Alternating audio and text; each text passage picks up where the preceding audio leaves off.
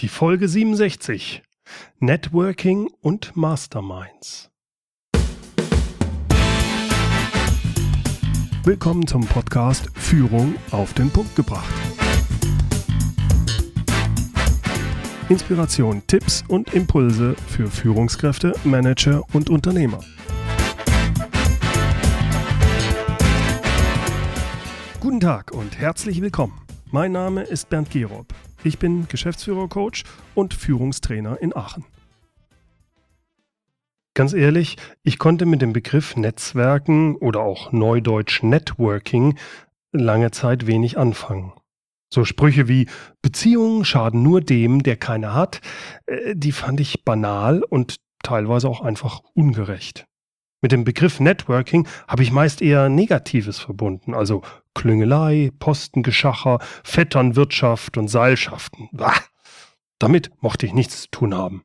Mein Eindruck war, entweder bereichern sich da Leute auf Kosten anderer, oder es werden Leute befördert, nicht weil sie gut sind, sondern weil sie die richtigen Leute kennen. Ich glaube nach wie vor, dass es in vielen Bereichen auch so sein kann. Nur das ist nur die eine Seite der Networking-Medaille. So ausschließlich negativ, wie ich es früher gesehen habe, ist es nicht. Wie mit vielem anderen auch kommt es darauf an, wie man das Netzwerken einsetzt und was man damit wirklich macht. Was genau ist Netzwerken eigentlich? Nun, eigentlich ist es etwas, was jeder macht. Ich netzwerke, wenn ich Kontakte zu anderen aufbaue und pflege. Das kann im privaten genauso sein wie im beruflichen Umfeld. Der eine netzwerkt, was das Zeug hält, dem anderen reicht es völlig aus, einige wenige gute Freundschaften zu pflegen. Der amerikanische Manager Lee Iacocca sagte, Business ist nichts anderes als ein Knäuel menschlicher Beziehungen. Besonders als Selbstständiger oder Unternehmer ist es deshalb sicherlich günstig, wenn ich ein möglichst guter Networker bin. Schließlich gibt es viele Vorteile, wenn man gut netzwerkt. Viele tun es, um Aufträge zu generieren, mit neuen Kunden in Kontakt zu kommen oder als Angestellter, um die richtigen Leute zu kennen. Leute, die sich später mal bei der Beförderung als nützlich erweisen könnten. Das ist schon eine gewisse Grauzone irgendwo fast zum Klüngel, zur Klüngelei.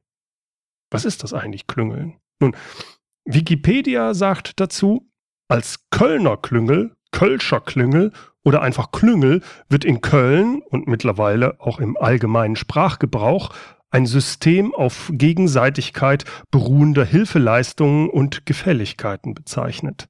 Das verdeckte Zusammenwirken in kaum kontrollierbaren, nicht öffentlichen Beziehungsgeflechten kann zur Vermischung von gesellschaftlichen, politischen und unternehmerischen Interessen führen und somit die Grenze zur Korruption leicht überschreiten.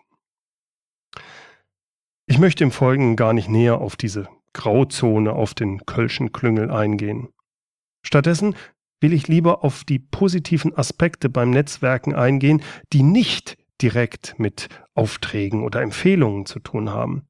Es gibt da noch viele andere, und zwar häufig unterschätzte Vorteile beim guten Networken. Beispielsweise, Sie erhalten Feedback zu eigenen Ideen. Beim Netzwerken bekommen Sie Tipps, neue Ideen, Sie erweitern Ihren eigenen Horizont. Auch kann es sehr motivierend und inspirierend sein, sich mit anderen, mit Gleichgesinnten auszutauschen. Besonders dann, wenn man sich gerade in einem ein Problem hat oder in einem emotionalen Tief befindet. Um zu netzwerken, müssen Sie aktiv auf andere zugehen. Das können Sie zum Beispiel auf Veranstaltungen tun, zum Beispiel Berufsverbände, äh, bei der IHK, Alumni-Vereinigungen. Sie können auch auf Tagungen, Kongressen oder Messen mit anderen in Kontakt treten. Natürlich können Sie auch Online-Kontakte knüpfen über Xing, LinkedIn oder sonstige Online-Netzwerke, Foren, Facebook, was es da nicht alles gibt. Wichtig dabei ist, dass Sie aktiv den ersten Schritt gehen. Sonst passiert nichts. Sie müssen aus ihrer Komfortzone rausgehen und Sie müssen andere ansprechen. Übrigens kommt es nicht darauf an, möglichst viele Kontakte zu haben. Die Qualität der Kontakte, die ist entscheidend. Vielleicht ist Ihnen auch schon mal auf einer Veranstaltung so ein Pseudo-Netzwerker begegnet, dem es dann nur darum geht, möglichst vielen Teilnehmern seine Visitenkarte aufzudrängen und möglichst schnell wieder weiterzugehen, weil man könnte ja noch jemanden anderen die Visitenkarte geben. Der Tag war dann gut für so jemanden, wenn er möglichst viele Visitenkarten ausgeteilt und natürlich auch eingesammelt hat. Seien wir ehrlich, das bringt nichts. Das ist nur oberflächlich, das sind keine wirklichen guten Netzwerke. Irgendwo habe ich mal gelesen, dass man maximal den Umgang mit 150 Personen oder so intensiv pflegen kann.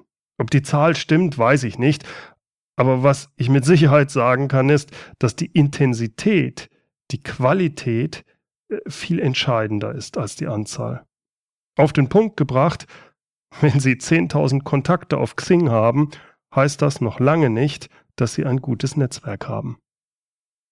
Okay, was bedeutet denn nun gutes Netzwerken? Gutes Netzwerken zeichnet sich aus durch Offenheit und wirkliches Interesse am anderen. Gute Netzwerker vermitteln Kontakte und stellen so Verbindungen zwischen anderen her, ohne dafür etwas zu verlangen. Einem guten Netzwerker ist klar, dass Netzwerkbeziehungen langfristig nur funktionieren, wenn auch beide Seiten etwas davon haben. Langfristig muss die Balance aus Geben und Nehmen stimmen. Langfristig. Und dabei kann das Geben und Nehmen sehr weit gefasst sein. Das können Tipps, das können Empfehlungen sein, aber auch emotionale Unterstützung oder kollegialer Austausch gehört dazu. Gute Netzwerke wissen genau, dass die persönliche Einstellung entscheidend ist und dass es Zeit braucht, Vertrauen aufzubauen. Sie bieten Hilfe an und geben gerne wertvolle Tipps, Infos und Hinweise weiter, wenn sie gefragt werden. Das persönliche Netzwerk ist immer individuell. Es wächst langsam und sollte deshalb als eine hm, langfristige Investition verstanden werden. Netzwerke bestehen aus sozialen Beziehungen, die lassen sich nicht kaufen. Netzwerkarbeit lässt sich demnach auch nicht delegieren. Sie ist immer persönlich. Für den ersten Kontakt bzw. die Kontaktaufnahme habe ich folgende Tipps für Sie. Tipps, die mir bisher immer gut dabei geholfen haben. Machen Sie den ersten Schritt. Gehen Sie auf andere zu. Zum Beispiel auf einem Empfang oder einem Kongress. Machen Sie den ersten Schritt und sprechen Sie andere Teilnehmer an. Dabei ist gar nicht entscheidend, was Sie genau sagen. Es geht vielmehr darum, ein Gespräch in Gang zu bringen, also in diesen Smalltalk zu kommen, mm, zum Beispiel durch, äh, wenn Sie beiläufig sich an jemanden wenden und sagen, der letzte Vortragende hat die Situation unserer Branche ja sehr treffend zusammengefasst. Äh, was meinen Sie? Haben Sie ähnliche Erfahrungen gemacht? So können Sie starten, als Beispiel. Jetzt ist nämlich der andere dran. Je nachdem, wie er reagiert, erkennen Sie sehr schnell, ob er an einem Gespräch interessiert ist oder nicht. Meiner Erfahrung nach sind auf Veranstaltungen hm, neun von zehn Menschen wirklich froh und dankbar darüber, wenn sie angesprochen werden und nicht einfach so in der Gegend rumstehen müssen, wie das ja häufig bei so Empfängen zum Beispiel ist. Die meisten sind ja auf solchen Veranstaltungen, um Kontakte zu knüpfen, und nur wenige trauen sich aktiv auf jemanden anderen zuzugehen. Machen Sie es einfach anders. Probieren Sie es mal aus. Sie werden sehen, es funktioniert erstaunlich gut. Seien Sie freundlich, und stellen Sie dabei Fragen. Aber seien Sie bitte wirklich am anderen interessiert. Im ersten Kontakt ist es übrigens auch immer günstig, Gemeinsamkeiten zu suchen, ob das beruflich oder privat ist. Nur sollte man dabei möglichst stark polarisierende Themen wie Religion oder Politik besser ausklammern. Wenn Sie gern Ratschläge geben, tun Sie es nicht ungefragt. Und möglichst auch nicht bei der ersten Kontaktaufnahme. Hören Sie stattdessen aufmerksam zu. Lassen Sie den anderen ausreden und fallen Sie ihm nicht ins Wort. Sprechen Sie über Positives, strahlen Sie Begeisterung aus. Ach ja, und sprechen Sie bitte nie schlecht über andere. Bedanken Sie sich immer, egal für was. Tipps, für Einladungen, für ein Gespräch Und bleiben Sie immer höflich. Auch oder gerade dann, wenn der andere eher zurückhaltend oder sogar arrogant auftritt. Ich habe leider erst in den letzten fünf Jahren wirklich verstanden, nämlich seit ich wieder selbstständig bin, wie wichtig ein gutes, breit angelegtes Netzwerk sein kann.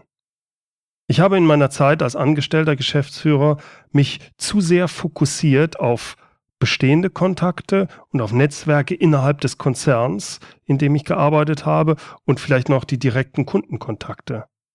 Das war aus meiner heutigen Sicht ein großer Fehler. Ich rate jedem Unternehmer, aber auch jeder Führungskraft, sich auch ein Netzwerk außerhalb des, sagen wir mal, operativen Umfelds zu schaffen. Dieses Netzwerk habe ich mir in den letzten Jahren erst mühsam aufbauen müssen. Zum Beispiel dadurch, dass ich auf verschiedene Veranstaltungen, Messen, Kongresse gegangen bin. Vor allem für Unternehmer gilt, Entscheidend dabei ist, dass man nicht auf solche Veranstaltungen gehen sollte, um Kunden zu akquirieren. Es sollte vielmehr darum gehen, andere Menschen kennenzulernen, sich auszutauschen, Gleichgesinnte zu treffen und sich dadurch weiterzuentwickeln. Es geht langfristig. Es geht um den persönlichen Austausch und es geht möglichst darum, anderen zu nutzen. Vielleicht ergibt sich dann später mit einigen wenigen eine Kooperation. Vielleicht auch eine Kunden-Lieferanten-Beziehung. Das kann passieren, aber nach meiner Erfahrung erst nach einiger Zeit. Und nur, wenn ich nicht schon von vornherein mit der Einstellung ans Netzwerken gehe, ich will was verkaufen. Deswegen mache ich das hier. Eine besondere Art des Netzwerkens sind Mastermind-Gruppen. Seit letztem Jahr bin ich begeistert davon. Was verbirgt sich hinter diesem Anglizismus Mastermind? Ein Mastermind ist eine Gruppe von gleichgesinnten Menschen, die sich untereinander austauschen und sich dabei unterstützen, ihre jeweiligen Ziele zu erreichen. Wichtig dabei, die Teilnehmer sind unabhängig voneinander. Also sie haben keine Kunden-Lieferanten-Beziehung oder Chef-Mitarbeiter-Beziehung zueinander. Bekannt geworden ist der Begriff Mastermind durch Bücher von Napoleon Hill, The Law of Success und Think and Grow Rich. Wie funktioniert das? Nun, regelmäßig trifft sich eine solche Mastermind-Gruppe, entweder persönlich oder heutzutage auch online. Man tauscht sich offen miteinander aus, inspiriert sich, brainstormt gemeinsam über ein Problem oder über Ideen und spricht über die eigenen Ziele und deren Erreichung. Besonders letzteres finde ich sehr hilfreich. Jeder setzt sich Ziele und erzählt davon in dieser Runde den anderen Teilnehmern. 14 Tage später, beim nächsten Meeting, gibt jeder darüber Rechenschaft ab, was er oder sie umgesetzt hat und wie weit man gekommen ist. Ob das jetzt 14 Tage sind oder vier Wochen oder drei Monate, ist nicht von Belang. Ich habe die Erfahrung mit 14 Tagen gemacht, da funktioniert es für mich sehr gut. Das Faszinierende ist, obwohl hierbei keine Strafe droht, hilft dies trotzdem immens, die Ziele auch wirklich anzugehen und Aktionen, die man sich vorgenommen hat, umzusetzen. Man legt der Gruppe über eine Art Rechenschaft ab und das hilft dabei voranzukommen und selbstgesteckte Ziele zu erreichen.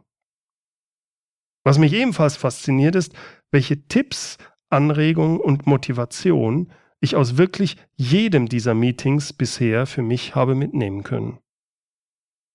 Zurzeit bin ich in zwei Mastermind-Gruppen aktiv. Die eine Gruppe ist englischsprachig mit sechs internationalen Teilnehmern, die andere deutschsprachig mit acht Teilnehmern aus Deutschland, der Schweiz und Österreich. Die Teilnehmer sind allesamt Kleinunternehmer, die sich mit Online-Marketing beschäftigen. Wir treffen uns online im 14-tägigen Rhythmus. In beiden Gruppen ist der Ablauf eines Mastermind-Meetings sehr ähnlich. Zu Beginn erzählt jeder zwei bis drei Minuten über das, was er in den letzten 14 Tagen erreicht hat, ob er das, was er sich vorgenommen hat, auch umgesetzt hat und so weiter. Außerdem berichtet jeder von einem positiven Ereignis oder etwas Besonderem, was ihm besonders gut gelungen ist oder ihm in seinem Fortkommen oder in seinem Business geholfen hat.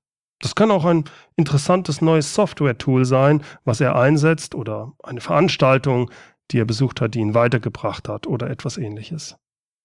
Danach findet der Hauptteil des Meetings statt. Das wird der heiße Stuhl oder Hot Seat genannt. Dabei steht ein Teilnehmer im Fokus.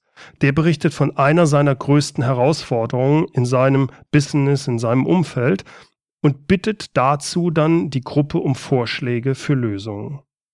Anschließend macht die Gruppe erstmal ein Brainstorming. Dazu gibt es eine fünfminütige Pause und jeder schreibt sich möglichst viele Ideen auf, die dann danach vorgestellt und gesammelt werden. Was da an tollen Ideen, Tipps und direkt umsetzbaren Lösungen rauskommt, wenn sich solche Gleichgesinnte über ein Thema hermachen, das ist immer wieder faszinierend für mich. Das Tolle dabei ist, dass ja nicht nur derjenige davon was hat, der im Hot Seat sitzt, sondern auch die Teilnehmer bekommen neue Anregungen und Ideen. Deshalb sagte ich vorhin, aus wirklich jedem dieser Meetings habe ich bisher für mich etwas gelernt oder mitnehmen können. Unsere Mastermind-Meetings enden in der Regel nach etwa 90 Minuten. Jeder kommt nochmal kurz zu Wort und stellt seine Ziele für die nächsten 14 Tage vor. Natürlich gibt es auch ein Kurzprotokoll des Meetings, was danach an alle verschickt wird. Die Moderation und die Protokollführung ist natürlich vorher festgelegt und auch wer das nächste Mal auf dem Hot Seat sitzt, ist bereits 14 Tage vorher bekannt. Die Voraussetzungen, dass eine solche Mastermind-Gruppe funktioniert, äh, sind natürlich abhängig von den Teilnehmern. Aber auch es ist wichtig, dass klare Regeln und das Commitment der Teilnehmer auch an diese Regeln zu halten, dass das klar und deutlich ist. Die Teilnehmer können und sollen ruhig unterschiedlich sein, auch unterschiedlichen Background haben, aber allen gemeinsam sollte eine hohe Eigenmotivation sein und eine hohe Zuverlässigkeit. Es müssen Leute sein, die etwas bewegen wollen, die Ziele haben und umsetzen wollen und die bereit sind zu lernen und sich auch zu öffnen. Sie müssen den Willen haben, anderen vorbehaltlos zu helfen und dabei auch die eigenen besten Ideen offenzulegen und zu diskutieren. Nur dann funktioniert eine Mastermind-Gruppe. Dabei geht es auch nicht immer nur darum, positive, sondern vor allem auch negative Erfahrungen den anderen mitzuteilen. Man ist nicht immer der Held. Und genau das ist wichtig. Es geht nicht darum, immer der Held zu sein. Bisher habe ich nur davon gehört, dass es solche Masterminds für Unternehmer und Selbstständige gibt. Eigentlich ist das schade. Ich bin überzeugt, dass sowas auch für Führungskräfte, die ähnlich gestrickt sind und die sich verbessern wollen und Ziele haben, sehr sinnvoll sein kann. Es muss aber so funktionieren, dass die Teilnehmer unabhängig voneinander sind. Das heißt, sie sollten möglichst nicht aus dem gleichen Unternehmen kommen. Sonst ist eine wirkliche Offenheit meist schwierig. Deshalb Mastermind-Meetings sind nicht vergleichbar mit den typischen Führungskräfte-Meetings in einem Unternehmen. Selbst wenn diese gut gemacht sind, ein gutes Mastermind ist deutlich intensiver. Es ist klarer auf den Punkt. Es ist überhaupt nicht politisch getrieben. Die daran Teilnehmenden sind schließlich unabhängig. Es geht um die persönliche Weiterentwicklung. Es geht darum, die Komfortzone zu verlassen. Es geht darum, die eigenen Ziele umsetzen zu können. Die Online-Leadership-Plattform, die ich gerade entwickle und die sich in der Beta-Phase befindet, soll zukünftig den Teilnehmern auch die Möglichkeit bieten, solche Masterminds untereinander zu bilden. Wie genau, habe ich noch nicht ganz rausbekommen. Steht auch noch nicht so fest, aber ich arbeite dran. Weitere Infos dazu wird es demnächst in meinem Podcast auch geben. So, das war's mal wieder für heute. Herzlichen Dank fürs Zuhören. Mehr Informationen und Links zu weitergehenden Infos finden Sie wie immer in den Show Notes unter mehr-führen.de Schrägstrich Podcast 067 und führen mit UE. In der nächsten Podcast-Folge interviewe ich Martin Geht. Wir sprechen über den Mythos Fachkräftemangel. Ja, Sie haben richtig gehört, Mythos. Und er wird uns genau erklären, was auf Deutschlands Arbeitsmarkt schiefläuft. Und was man da als Unternehmer wie auch als Jobsuchender machen kann. Da sind einige interessante Ideen dabei. Seien Sie dann wieder mit dabei. Übrigens, haben Sie sich eigentlich schon meine sieben hilfreichen Tipps, um besser zu führen, runtergeladen? Nein?